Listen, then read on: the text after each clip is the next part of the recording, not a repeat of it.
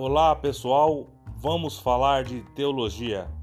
Hoje eu venho trazer três pilares da teologia para compartilharmos, para conhecermos. Vamos lá.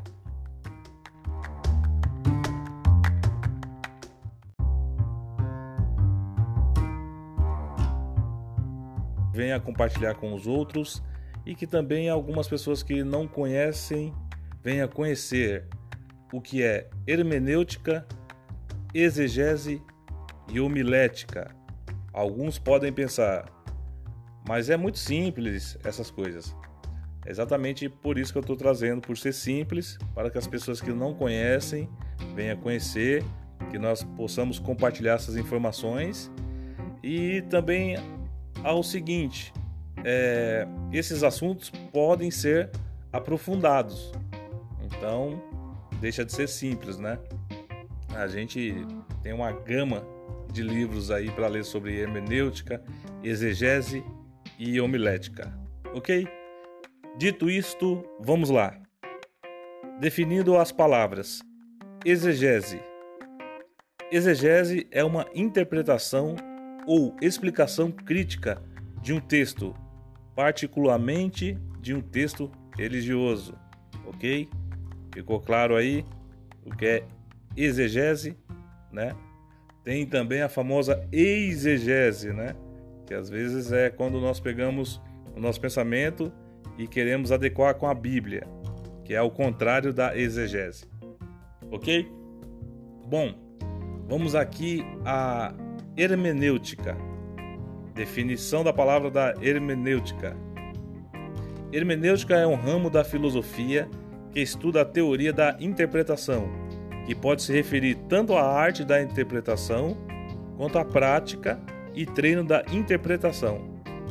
A hermenêutica tradicional se refere ao estudo da interpretação dos textos escritos, especialmente nas áreas de literatura de religião, que é a nossa área aqui, e também de direito. Olha só, advogados conhecem muito dessa matéria chamada hermenêutica, porque eles precisam entender os textos ali onde fala de constituição para defender os seus clientes e assim por diante, ok? E por último, aqui homilética.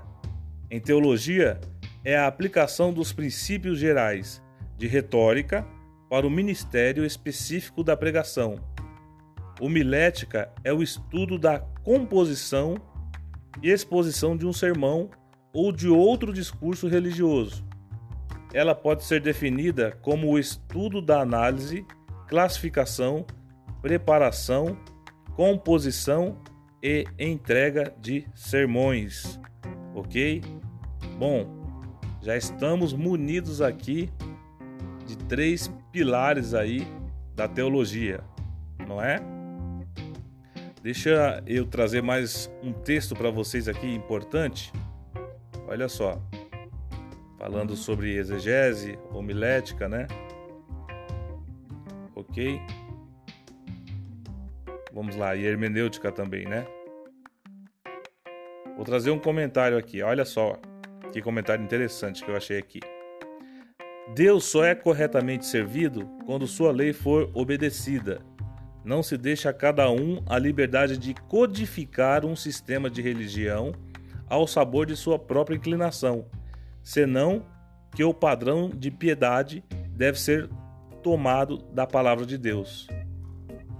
Quem escreveu isso foi João Calvino, no livro dos Salmos.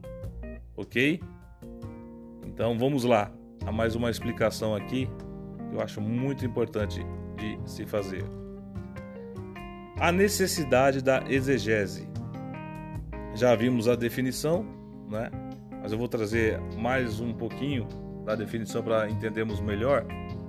A palavra exegese ela é uma transliteração do grego, que significa narração, exposição. A palavra é formada pela palavrinha grega ek, ou seja, fora de, e egeomai, ou seja, conduzir, guiar, liderar.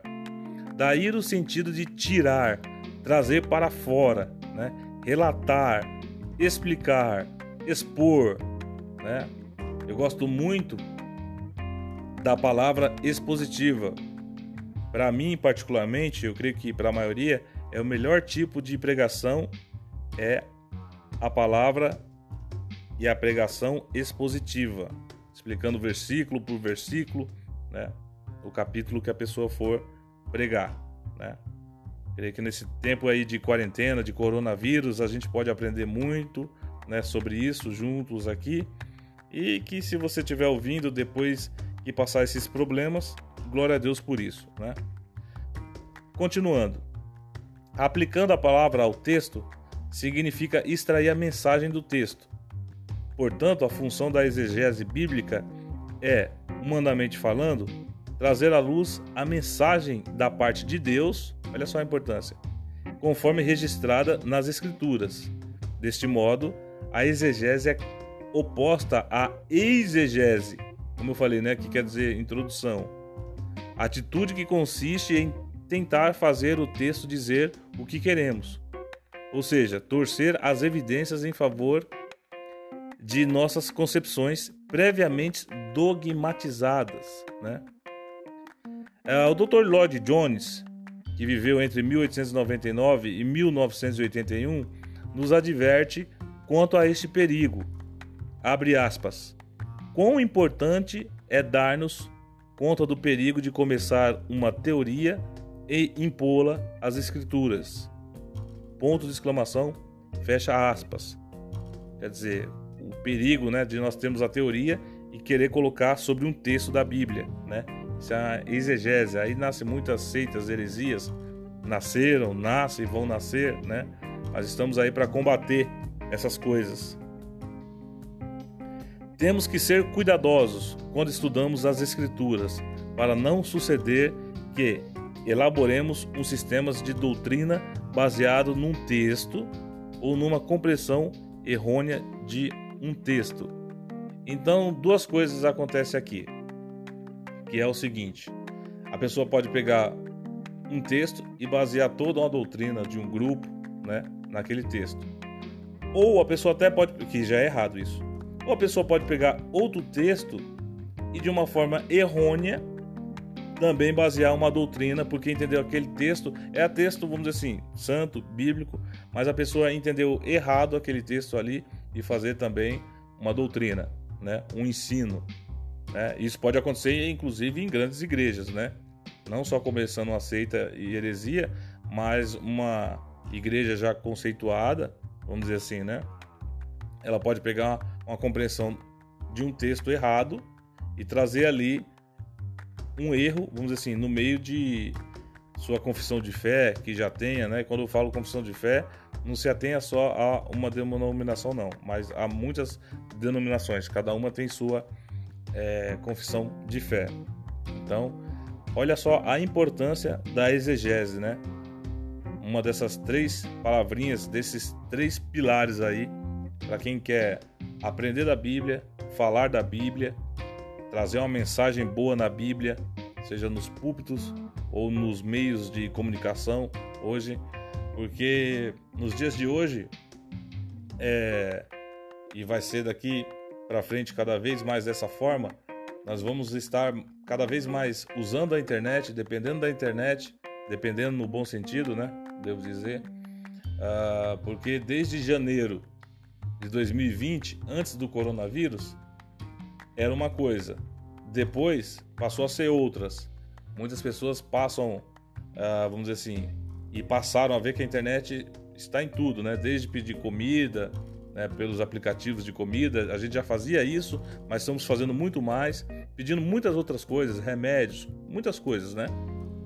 É, pela internet, ao ponto de chegarmos também a fazermos cultos online e EBD, né? EBDs também no plural, online. Então, olha a importância aí, né? E com esse podcast simples, eu gostaria né, de chamar a nossa atenção aí para nós fazermos cada vez mais uma exegese bíblica, né, recorrendo a comentários bíblicos. Né? Você pode acompanhar o meu canal também, Teologia na Íntegra, no YouTube. Ali tem mais algumas informações sobre comentários bíblicos e outras coisas mais. Também tem outro canal chamado Básico Hebraico, onde eu falo né, o princípio ali do, do hebraico. Enfim, tudo isso para enriquecer é, o nosso conhecimento, ok? E também fazer com que você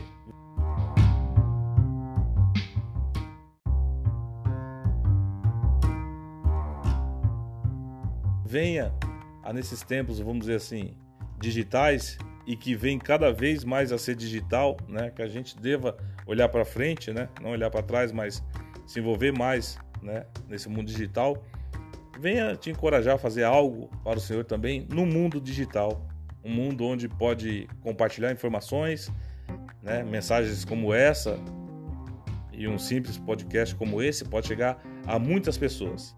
Então eu venho encorajar você a fazer isso também, tá bom? Então é isso, até mais, até a próxima. Tchau, tchau.